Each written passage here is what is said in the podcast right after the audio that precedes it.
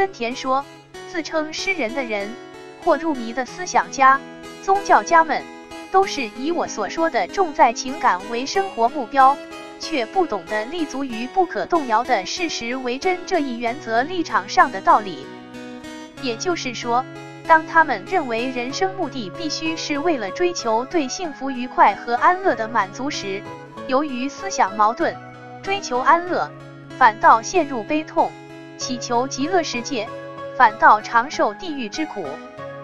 正是心理咨询网重在情感，只追求未有的那一面，事实为真，只是什么就是什么，不试图做改变。如强迫者把不安变为安宁，社恐者把紧张变为不紧张，都是重在情感，反而深陷不安、紧张的思想矛盾之中。社恐者会回避。而强迫者始终是在面对问题的。